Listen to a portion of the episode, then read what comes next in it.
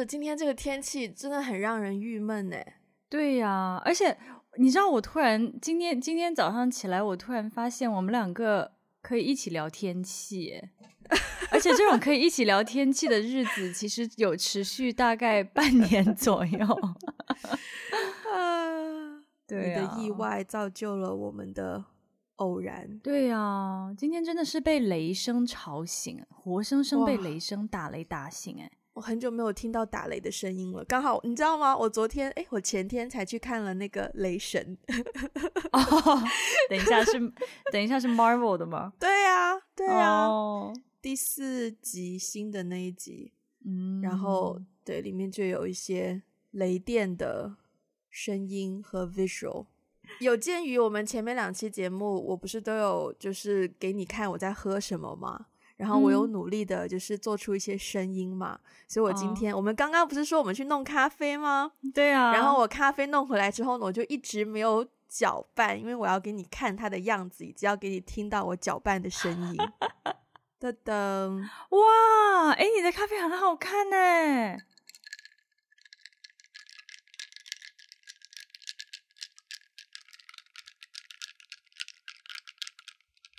蛮不错的。此时我也搅拌一下我的咖啡.喝一口。我先来跟你，也顺便跟大家 update 一下。上期节目的最后，我不是分心去玩 Bumble 了吗？嗯。然后呢，我就我就对我就很努力的在上面要找人，然后很努力的去跟别人聊天。OK。嗯。然后我上一期节目不是就狂在说我有。我有付出多少心思，然后总觉得得不到回报。还有会员呢、啊，还有会员呢、啊。对，还我还我还就是氪金有没有？所以此刻让我打开，让我打开我的 Bumble，好，看一下我的聊天记录。我可以给你念出来我的一些聊天记录，然后你自己告诉我说我有没有在努力。OK，好。Oh my God，好，第一个人，好，这个人，我说 Hi，他名字我就省略，然后我就问 How are you doing today？、嗯然后他就说：“哈哈哈，I am good。”对。然后我说：“Are you enjoying this weather indoor or outdoor？” 然后他就说：“No, I still like outdoor。”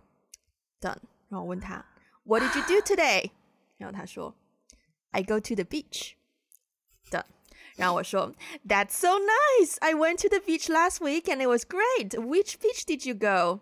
然后他说：“Rapples Bay。” Done。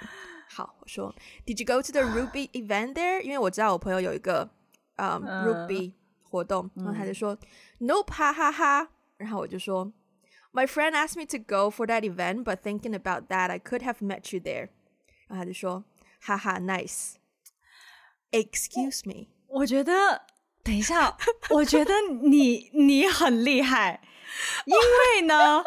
我听到他的第一条回应之后，我就已经整个，我就已经开始有三条黑线，然后你竟然还可以发起对话，like five times，就是就就是你你还能机会啊，我要给人家机会啊，我不可以就 you know 直接就是而且对，但是我觉得很生气，我听到那个很生气的时候，因为你不是说了一句 I could have met you there。就是我我本来可以在那个活动上跟你见面然后他竟然来个 nice，nice nice 个屁啊，走开了。所以，所以他 nice 了之后，我真的觉得我不行了，我没有办法再继续下去，啊、然后我就没有再回他了。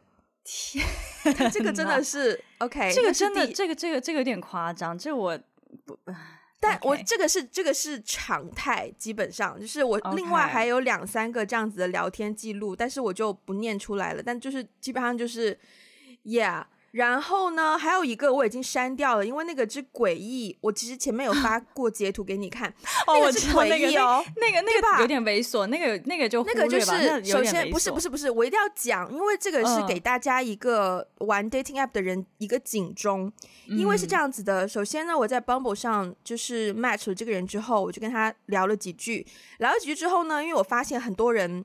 就是会在他们的 profile 里面讲说，instead of 聊天，他更倾向说直接出去喝咖啡。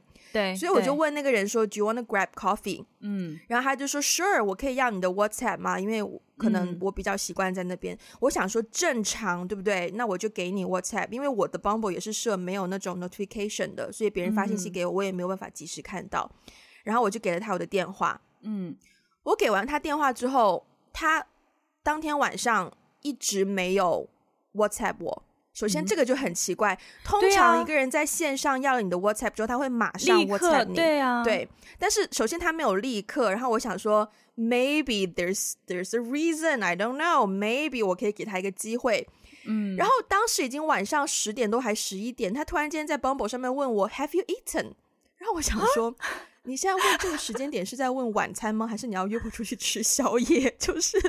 OK，所以那个时间点是一个已经过了晚餐的时间点，对，非常过晚餐时间点。OK，然后第一他没有 WhatsApp 我，第二他要问我 Have you eaten？重点是我回了他说 I had an early dinner. You haven't eat？之后、嗯、他没有在 Bumble 上再回我了。嗯，然后第二天我就收到了一个很有疑问的陌生的电话，加六六，我不知道是哪里的电话号码。然后那个.那个号码就 WhatsApp 我。然后呢，他就哎，我忘记他说什么，嗯，他说什么？哎，我是叉叉叉，然后呃，我阿姨把你的电话给我的，嗯嗯、然后要跟我约见面吗？嗯、然后我当下首先那个叉叉叉那个名字我没有印象，然后他那个电话的头像跟、嗯、不对，应该这样说，就是 WhatsApp 它本身会有一个账户名称。然后他那个账户名称跟我在 Bumble 上 match 到的那个人有一个字是一样的，然后另一个字是不一样，就.都是什么哦拼音拼音有一个拼音是、oh. 一个字的拼音是一样，然后另一个不一样.所以我就怀疑是 Bumble 的那一个人。可是呢，这个 WhatsApp 发给我，顺便还发了一张他的照片，让我看到这个人的照片之后，我就发现说，哎、那个。没有啊，跟我在 Bumble 上见到那个人完全不一样啊，oh, 所以我就很疑惑，我觉得你应该不是他吧？然后我就问他说：“你认识我吗？”然后他就说：“你不是阿姨介绍给我的叉叉叉吗？”然后我想说：“不是啊。”就我告诉他说：“我不是啊。”然后他就说：“哎、嗯，难道阿姨给错我电话了吗？”然后我想说：“哦，那就是给错你电话了，你不用问了，因为我已经说了我不是你要找的那个人。”但他继续发信息给我，他继续他继续发信息问我说：“呃，那你要不要跟我也约个见一下？”然后，然后我就我就对，然后我就截图发给你了。可是整件事情就让我觉得、嗯、OK，所以是有人利用 Bumble 的假账户，对，要别的女生的号码，然后假装好像加错人一样。I don't, I don't know，但是我不知道他是发他是把我的号码给了。别的 maybe，、嗯、因为其实有机会 WhatsApp 找我那个人是是真实的人，也不、嗯、不不，无可能。那、嗯、他是不是把我的电话号码给了一些相亲机构？有可能，有没有这种可能？我觉得非常有可能。或者就是因为像你说的没有错，就是 WhatsApp 给我那个人的语气实在是就是用猥琐的确是嗯有过之而无不及，然后我就会觉得说啊，那是不是这个 WhatsApp 的人其实拿了我的号码之后有另一步的诈骗的或怎么样的操作要之后往后进行，我后面就 block 掉这个人，因为他后面还有发一些哇，他最后一条信息真的是让我莫名其妙，我完全不懂他这个信息是什么意思，我应该还有我应该还没有删掉，对。他最后一条信息说，女孩有男朋友在一起三年了，她男朋友家庭条件不是特别好，小伙子也在创业，她父母一直反对他们在一起，觉得他给不了她想要的生活，她也是被父母逼着来的，然后就是很无厘头，什么东西啊？I completely don't understand what the hell is going on。对，然后我就 block 了这个加六六的这个号码，但就是，I mean。好莫名其妙！我再说一次，我在 dating app 上已经这么努力了，为什么我得到的？哎哎、欸，不过不过，你记不记得我们的那个听众群里面不是有大家有在聊那个 dating app 这件事情吗？然后有一个 app 叫 Hinge，、uh -huh. 我之前有用过，uh -huh. 对。Uh -huh. 你要不要？Uh -huh. 你要不要试试？你现在已经麻木了是吗 I, am telling you，我在我在我们的群聊天记录看到之后，我马上就去 App Store 搜了，然后它 pop up 出来的 window 是说，就是这个 app 不支持你所在的地区啊。Uh. 所以，嗯哼，Yeah，然后群里面，然后我就在群里面问说，我说，哎、欸，我怎么找不到这个？我怎么找不到这个交友软体？是不支持我的地区吗？然后有人看错，说什么？他说他看错成，说看错成，我说，哎、欸，我怎么找不到老公？是不，是不支持，是不支持我的地区吗？哦，你这个问题我之前倒是没有遇到过，可能我当时用美美区账户下载的。哦、oh,，But yeah。好好吧，其实还有还有第三个人，OK，、oh, 这个人呢，这个人应该是我一个或两个礼拜之前 match 的，然后只有简单的讲过两三句话，然后后来也不了了之，然后就在上周跟你录完音，然后我说我要去刷 dating app 之后呢，我就又给这个人发了一条信息，我就说，嗯，我就直接问他说，Do you wanna grab coffee？然后他很快回我了，他就说，哎，他也没有很快回我吧。他好像第二天回我，但他就说，嗯，我没有很经常在这个 app 上面，你要不要？我们要不要交换 WhatsApp？然后他很爽快的把他的电话号码给了我，但我很懒得去加，嗯、所以我就把我的号码给了他。然后刚好当下我很赶着去看电影，我约了一个朋友看电影，我就跟他说，你可不可以先 message 我，然后我看完电影之后，我再就是回复你。他说 That sounds great。然后呢，我也很快就在 WhatsApp 上面看到他发给我一条信息，就是说 Hi，this is blah blah blah。然后觉得哦，就这个这个人应该是真的，at least 这个人是真的。嗯，对。然后我就看电影，看完电影之后呢，That's last Sunday，上个礼拜天。然后看完电影之后，我就告诉他说，Just finish my film。然后我看了什么什么电影，很棒，我觉得你你有机会的话也不要错过这样子。嗯。然后他没有回我，OK。礼拜一他没有回我，礼拜二他没有回我，礼拜三他没有回我，礼拜四他没有回我，礼拜五他没有回我。今天礼拜六，然后我昨天晚上呢，我想说，OK，可能工作很忙啊，他没有时间看。那我礼拜五我就发个信息再问他一下，我就说，Hey，still up for coffee？OK？礼拜六他没有回我，I mean，呃，就是 好被动哦。为什么这些男生？Oh my God！我对，就是。这么难，嗯，那你现在有灰心丧气吗？当然有啊！我现在你你在语气中 难道感受不到我的灰心丧气吗？感受到了，感受到了。但是我会想说，如果我是你的话，毕竟老子还是付的付了钱，就是 怎么样也要把这个月的那个给用完，你知道吗？对，我觉得我会 constantly 上 Bumble 看一下可以 match 什么样的人，嗯、然后但是但是但是灰心丧气同时也是的确有存在的，Yeah，嗯，对。好，讲完这个好像来了一些精神，是吧？那我们可以步入正题了。对对对对对，嗯嗯，今天要聊的这个话题叫做 trend，就是中文可以有很多，但是嗯，它它好像我没有办法精准的把它翻译成某一个中文的词语。嗯嗯，但是大部分嗯，对，大部分的理解就是说。比较趋势的东西，流行趋势啊，嗯、或者是一些走向啊，这样子。对。然后今天就想要聊一聊我们对待流行趋势这种潮流这种东西的看法，因为不单只是生活方面的，可能像我们到这个年纪啊，就可能在自己的工作啊、事业啊，特别是 Ivy 总啊，可能在企业文化这方面啊，也要也要多一些，就是 attention One person company 关注度，对对对。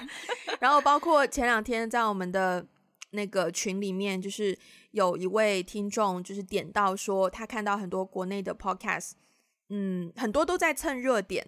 嗯，追热就是一个话题一出，然后全世界好像都在聊那个话题这样子，嗯、然后就好像少了很多自己的 character 节目自己的 character，然后我觉得哎还还蛮有趣的，因为我们两个做 podcast 好像嗯对蹭热点这件事情是比较有节制的，我自己觉得，嗯嗯嗯嗯，然后我就想要延伸到各个不同的层面，因为我之前。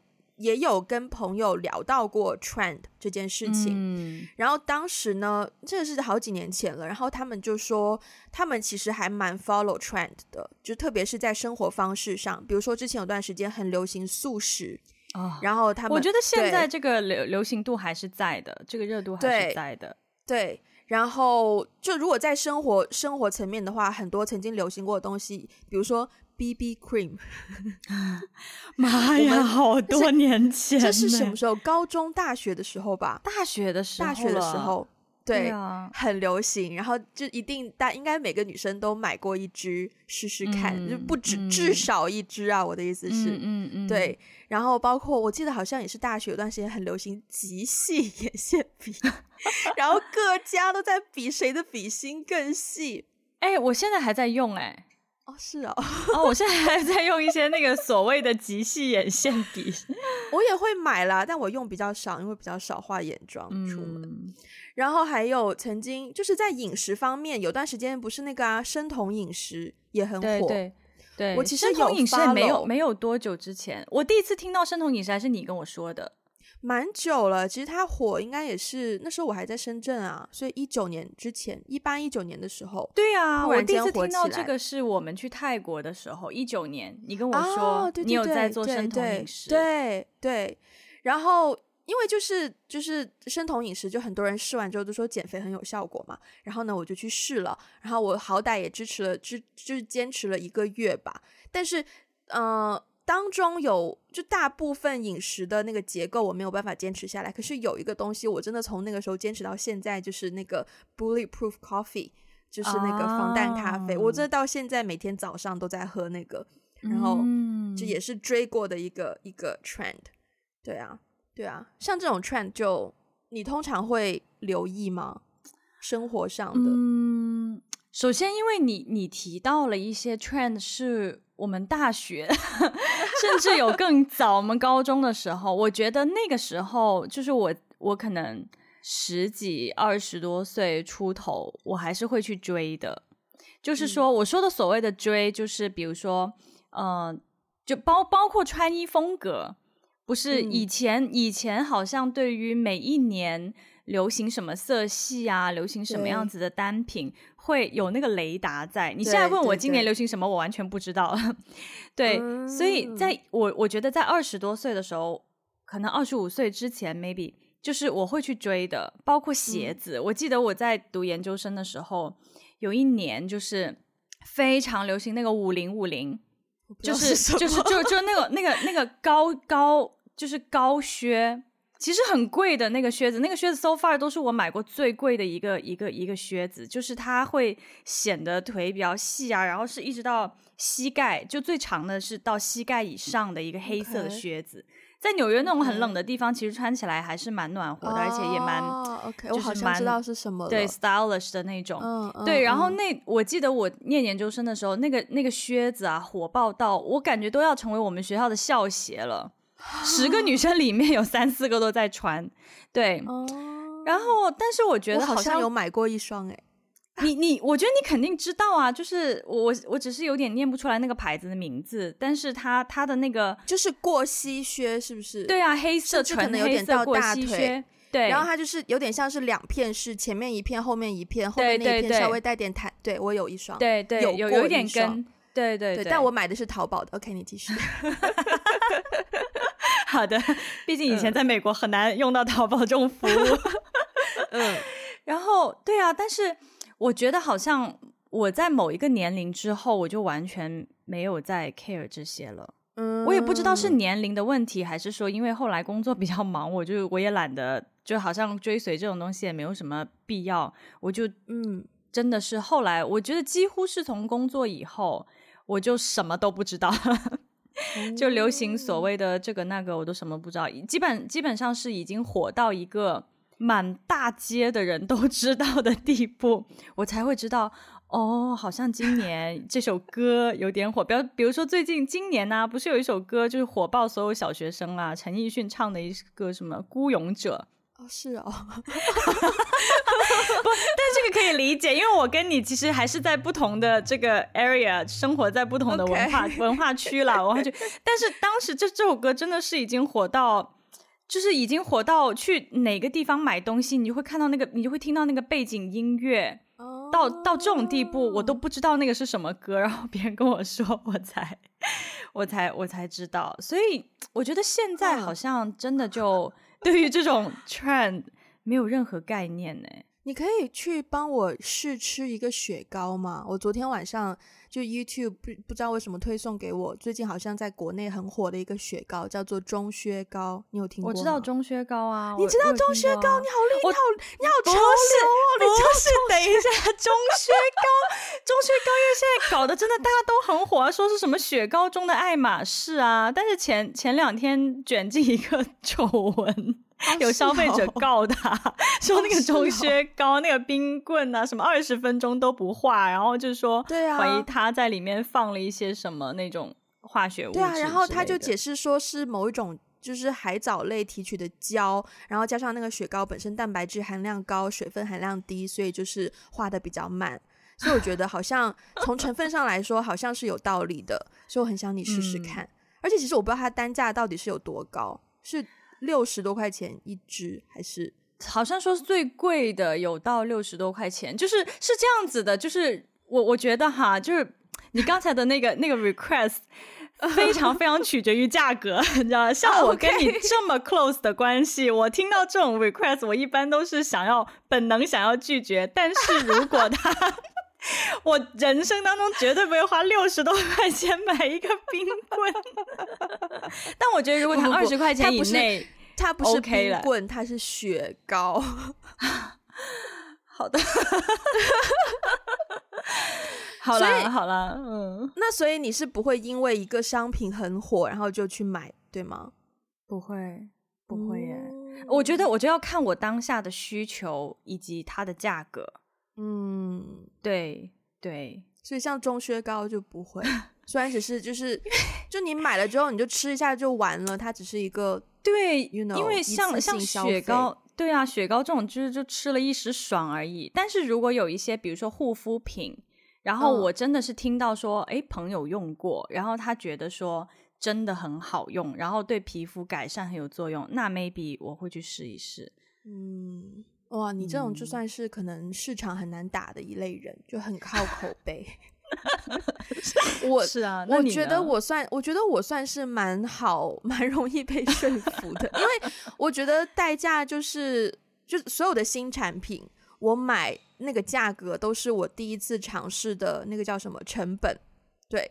就是我第一次试尝试，我需要花这个成本，嗯、那我会考虑它值不值得，因为就是面对两个风险，两种情况嘛，一个就是这产品很适合我，我会继续用，那我就觉得这个风险是值得的。那另一种就是这产品我很不喜欢，嗯、那我可能这一这这这一份产品我都用不完，所以我就看我能不能承担这个这个风险。然后我发现我好像对于这类的风险，就是愿意承担的程度还是蛮高的，所以 对，所以我通常。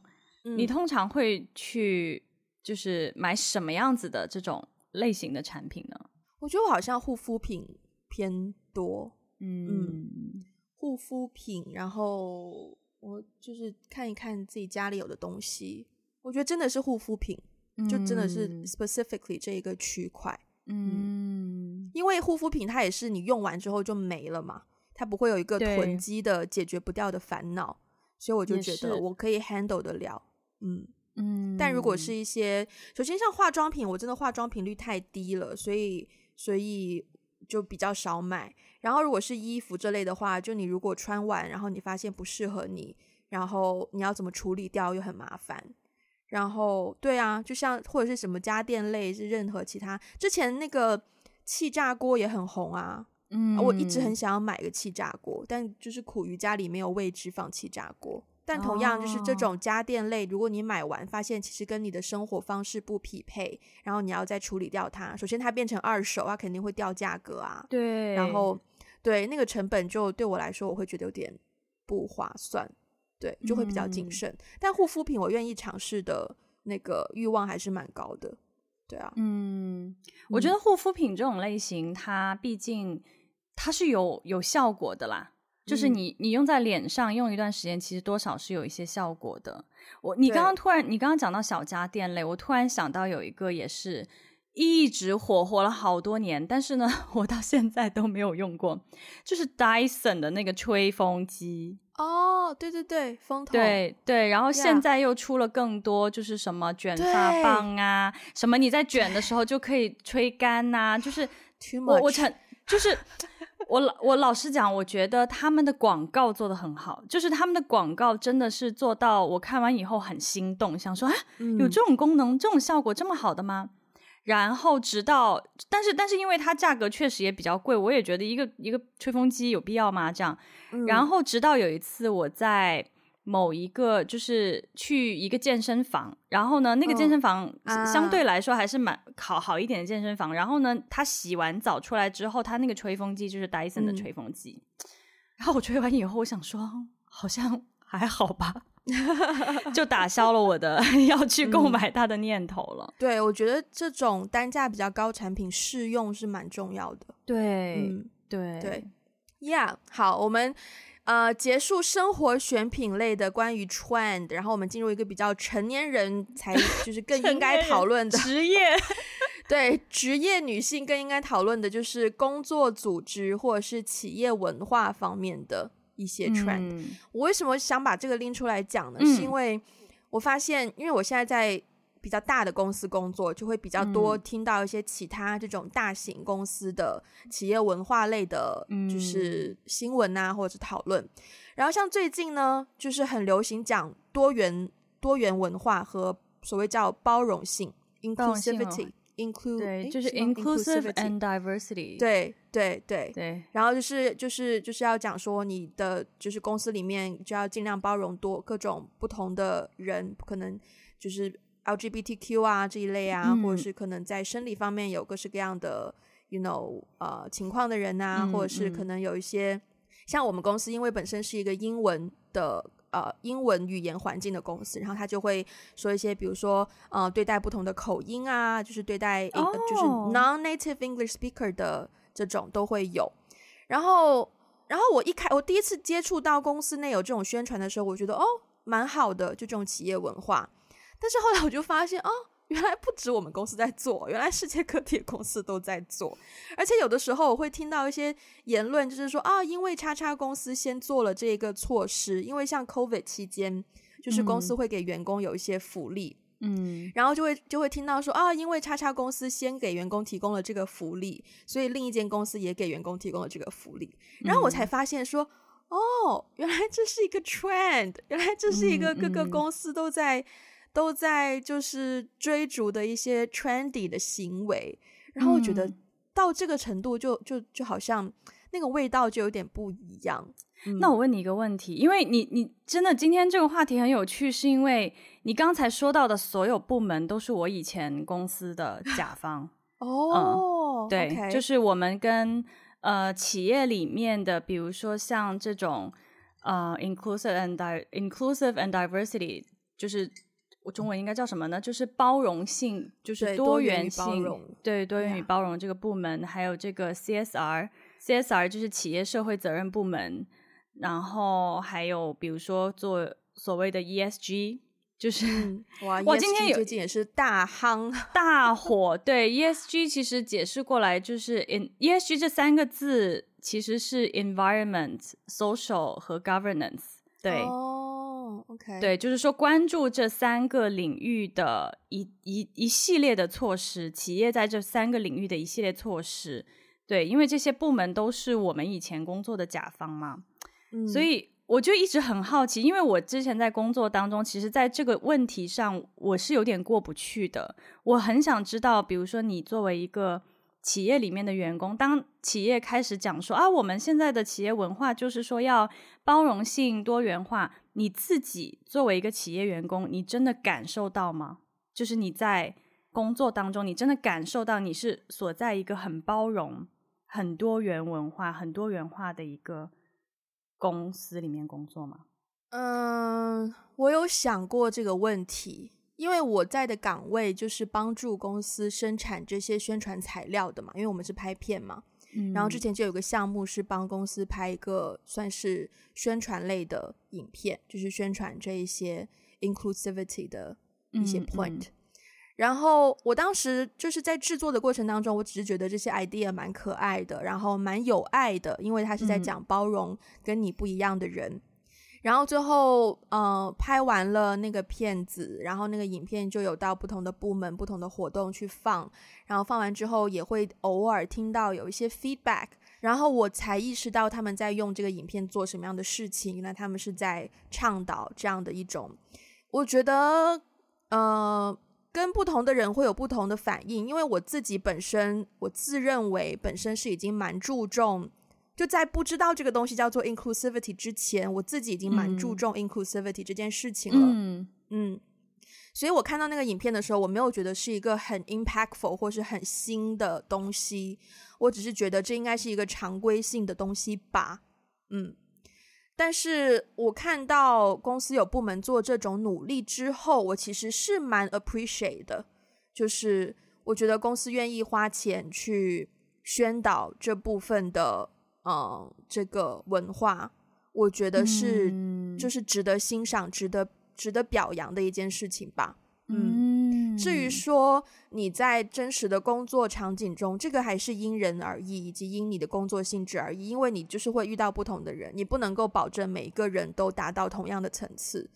就有的人可能对这方面接触比较多，他可能比较就比较那个意识比较比较深刻，那他可能做的比较就比较有包容度。但可能有的人还是呃接触的比较少的话，他可能还在还有待进步。但是嗯。我还是 appreciate 公司有做这方面的宣导，对，嗯，了解。嗯、我其实听完你的好严肃，我觉得刚刚这段对话，对啊，刚刚这一段，对，我其实听完你的分享之后，我觉得是有，也也算是有安慰到我啦。对，嗯、因为我之前在工作当中，首先是这样，就是全球。大部分企业其实都在倡导这个所谓的 ESG 啊，什么 inclusivity 啊、CSR 之类的。它是一个 global campaign，它是一个全球性的一个倡导。那所以，比如说我之前在工作当中遇到的问题，就是说总部就是一些有就跨国企业的总部要倡导这个东西，OK？那它就变成了一个 policy，嗯，变成一个政策。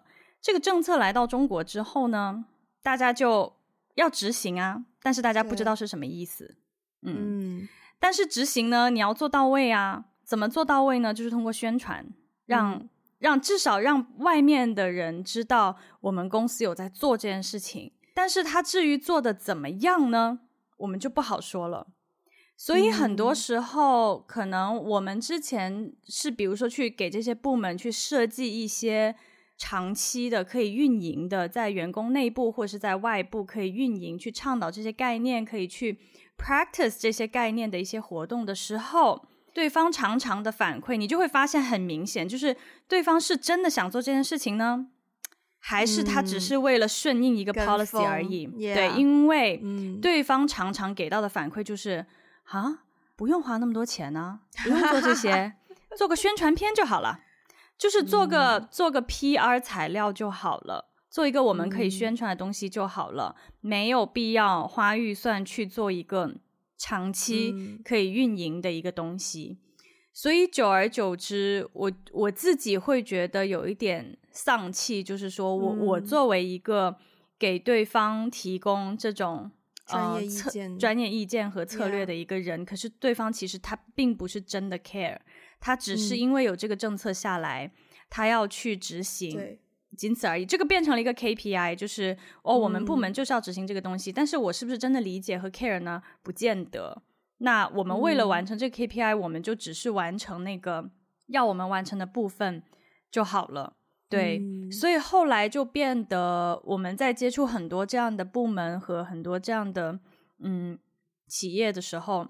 就会感觉大家还是蛮功利的在看待这个事情，就是它不是一个自、嗯、自然生发的一个概念，想要去推广给这个整个企业的员工，或去推广这种文化，它只是为了很功利的去打卡，满足这个 KPI。对，所以其实你刚刚讲到说，在工作和职场当中，在企业文化如果去跟风去追一些 trend。会造成什么样的后果？我自己觉得造成一个不太好的后果，就是它明明是一个很好的概念，嗯，它明明是一个很好的事情，可是大家如果只是去追随这个 trend 的话，就会变成说，就会变得有点功利吧，反而让大家对于这个概念有一些负面的影响，这是我自己感受到的。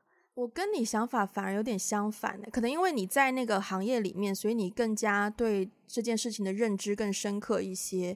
但是我作为一个非这个呃行业的人，我自己是觉得有做跟没做就是有差。就我不管你做是为了 KPI 还是真的由心而生要把这件事情做好，但你有做，你就因为这是一个 raise awareness 的事情。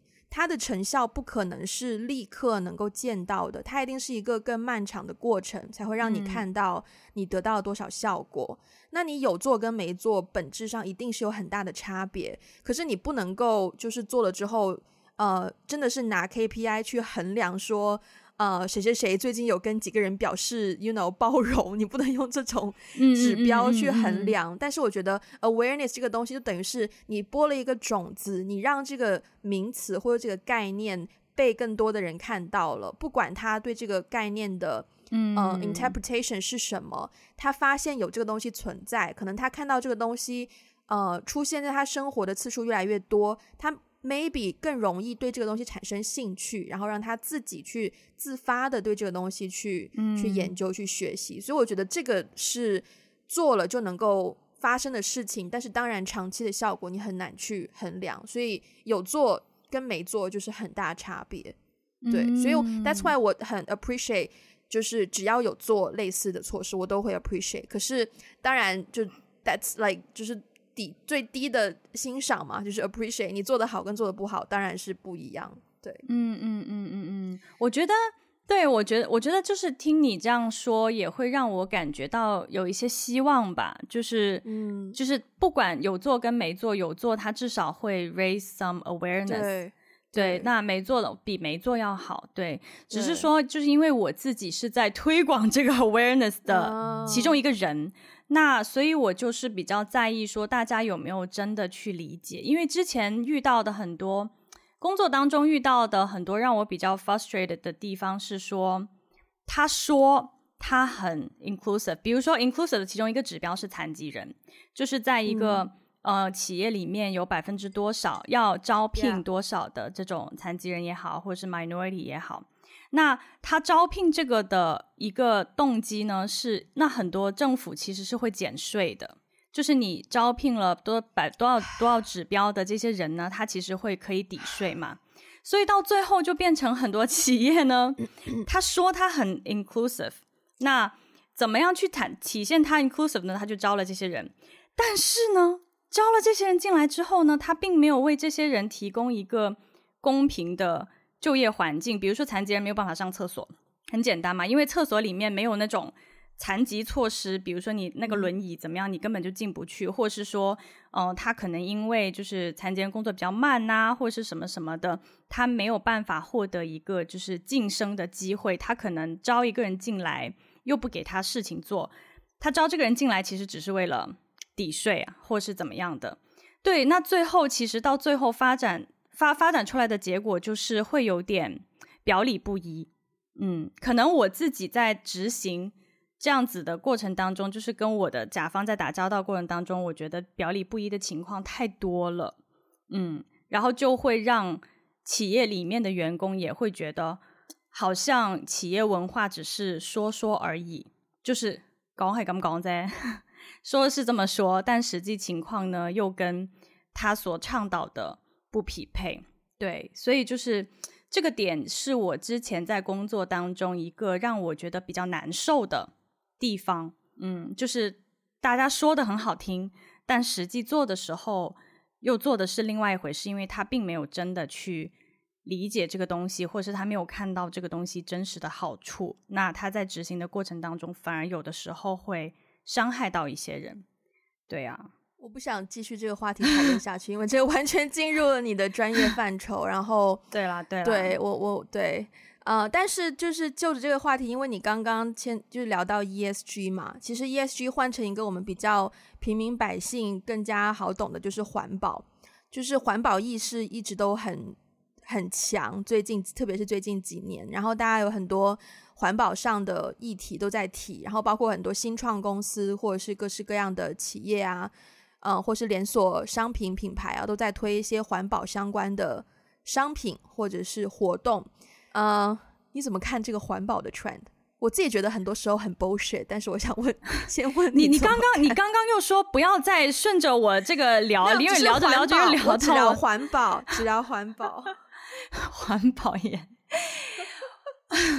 好难聊，因为环保也是我的工作领域的一部分啊。就是我我自己我自己 again，就是我看待这个话题，还是觉得很多时候他的这些措施其实也是为了顺应某一个这种。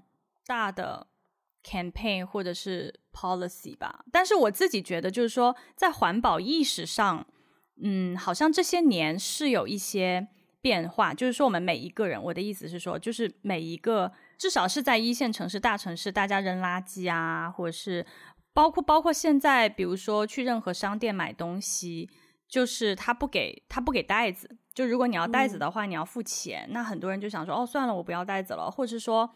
他给你的那个，现在很多店，比如说你买咖啡嘛，那如果你不想手拿，他他要给你一个东西去装那个咖啡袋，很多都是用那种绳子，或者是用那种像纸片一样的东西，就很好拿，嗯、对之类的。所以我是觉得，好像从大众意识来看有改变，我自己也有。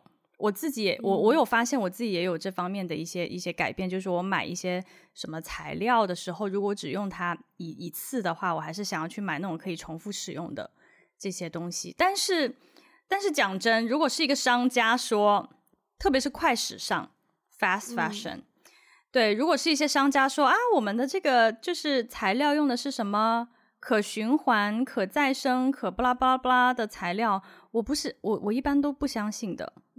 就我一般都对，因为我我因为也认识很多真的是在这方面从业的人，然后其实很多时候大家会说，哦，那个也是企业的一种宣传手段而已。因为现在至少在国内，整个供应链、整个这种回收链里面，并做不到你真的用可循环、可回收的材料去做一件衣服，因为衣服做出来，它就是一个你扔掉的话。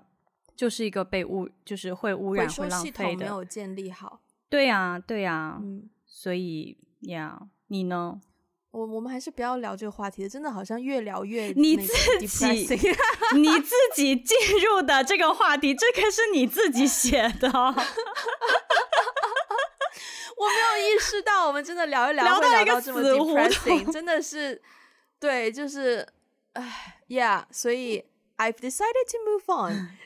好，来来来，呃，我们前面我前面也有 mention 到，就是播客话题热点这件事情。你觉得我们有蹭热点吗？你觉得我们蹭热点的行为是多是少？你觉得播客可以蹭热点吗？你是一一问三连，一下连问三个问题。我我们播客没有蹭热点啊，我我一直都觉得。我一直觉得蹭过一两，我们蹭过几个吧，大概两只手数得过来。我觉得不是不是，我我我始终觉得我们的那种蹭热点不是那种，就我们没有在讨论某一个热点事件，就是这种这种很少。啊、对我们那种蹭蹭热点，也就是什么在 show note 上面蹭蹭热点啊，像前阵前周杰伦，对啊，周杰伦发新专辑上可以可以稍微。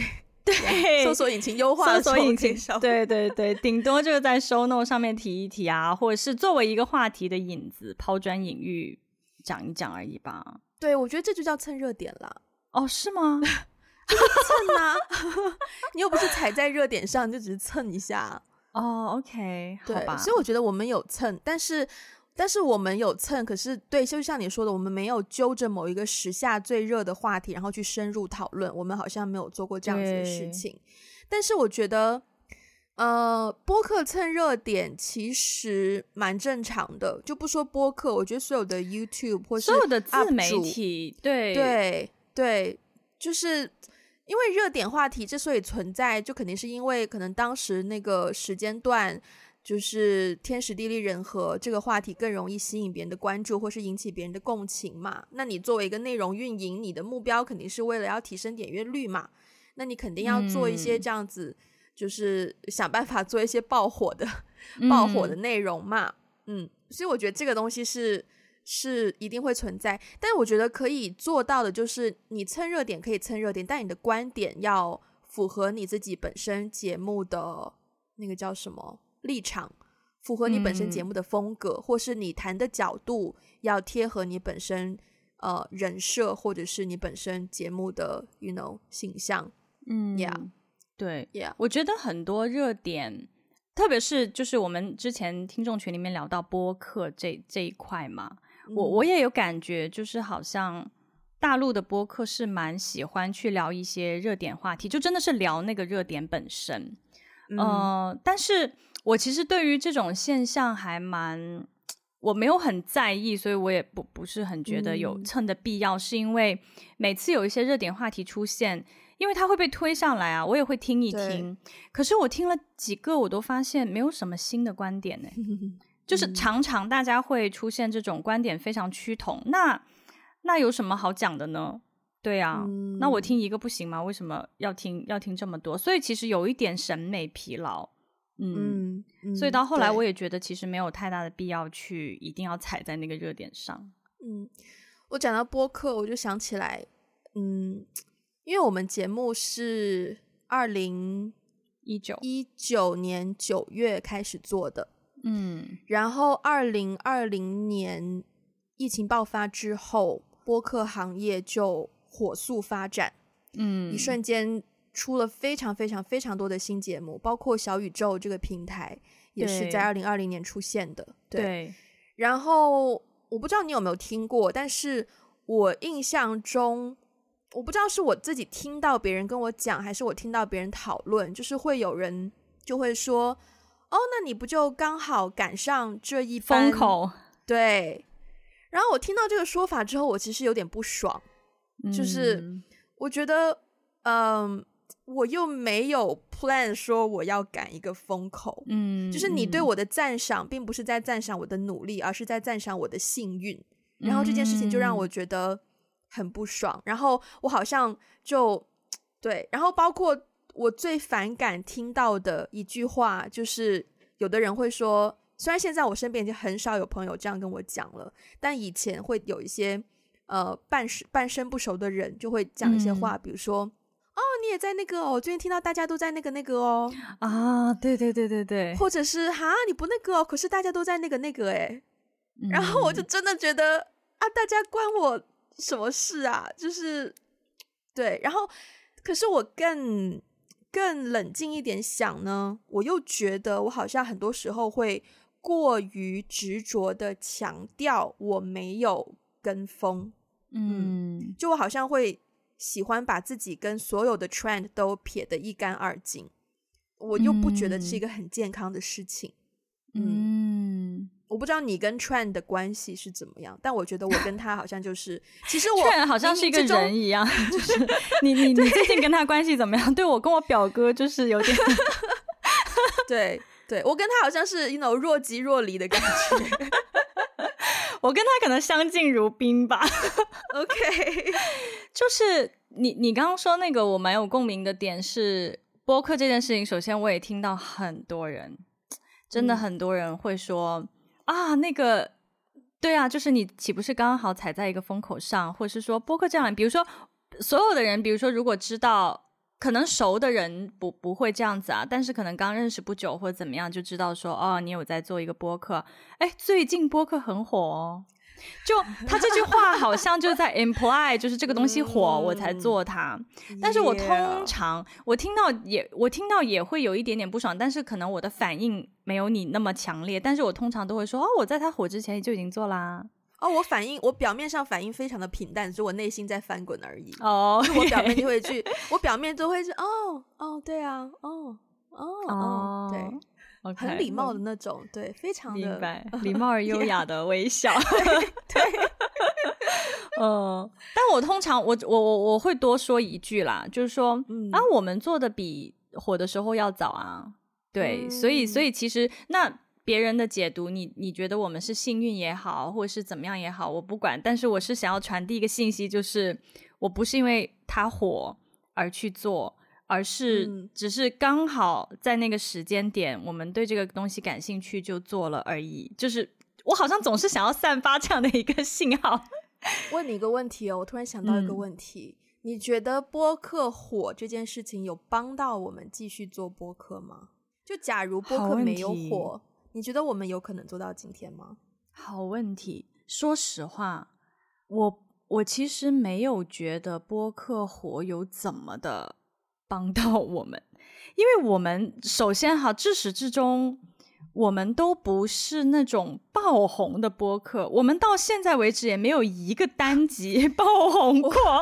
我，们我们我们现在播客的就是那个定位，就是那个在播客界的位置，大概是刚刚过了臀部，来到腰部，来到腰部，正在努力进发去到胸部的一个位置。对，是啊是啊，就是大家都说头部播客，头部播客啊，我想说，那我们是在哪里？我们就是刚过臀部而已。对，其实。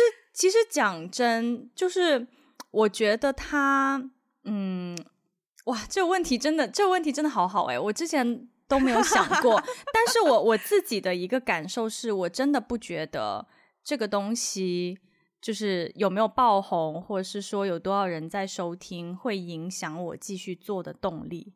我自己至少没有那种感觉。可能有的时候关注数据，我会有一点点说啊。就是好像如果一直收听平平，我可能会有点失落，或者是说我可能也会有一些比较，嗯、就是有一些朋友做的比我们晚很多，但他可能就出了一个 爆款单集，然后突然一下 followers 就比我们要多一些，嗯、可能有的时候会看到数据有一些心理不平衡的地方，但是说实话，我也没有觉得，尤其是在大陆嘛，就是疫情之后，嗯、因为有隔离什么的，就开始爆红，真的这个这个这种。媒体形式开始爆红，但我也没有觉得它的爆红在对我们的数据上产生了多么质质性的飞跃。我其实觉得并没有、欸，哎，嗯，对啊、嗯，我觉得有、欸，哎，是吗？我反而觉得多少有，因为但是我觉得这个影响不是在于数据上，而是在于说播客这件事情火了之后，带动了整个。一个播客圈，然后这个圈里面不单只是做播客的 podcaster，、嗯、也包括听播客的听众群体越来越大，嗯，然后去知道播客的人越来越多，然后就会开始有更多的一些商业的行为在这个播客世界里面。我觉得这个圈子的扩大是偶尔是会击中我，然后有给我带来一些作用的。嗯，但当然它不是一个非常 significant 的作用，只是说我不能够否认它，呃的这个 credit，对，嗯嗯嗯，嗯，我觉得是有一些影响的，明白，嗯嗯，商业化的这个，对，我觉得商业化的这个也有，但我不知道，对啊，我不知道哎，就是可能我觉得因为播客这个。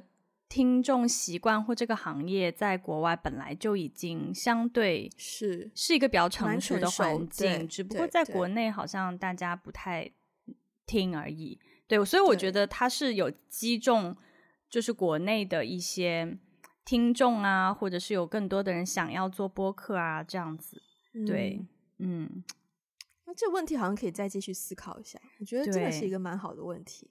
是，不过你刚才讲啊，嗯、就是你刚才讲到说，别人通常别人跟你说啊，大家都在干嘛干嘛哦，嗯、对，然后你有的时候会心里有点反感嘛，然后你会真的表面上就是一个哦，是哦，哦哦，哎，怎么是这样？你怎么突然有一种日日本人的反应？对对 对，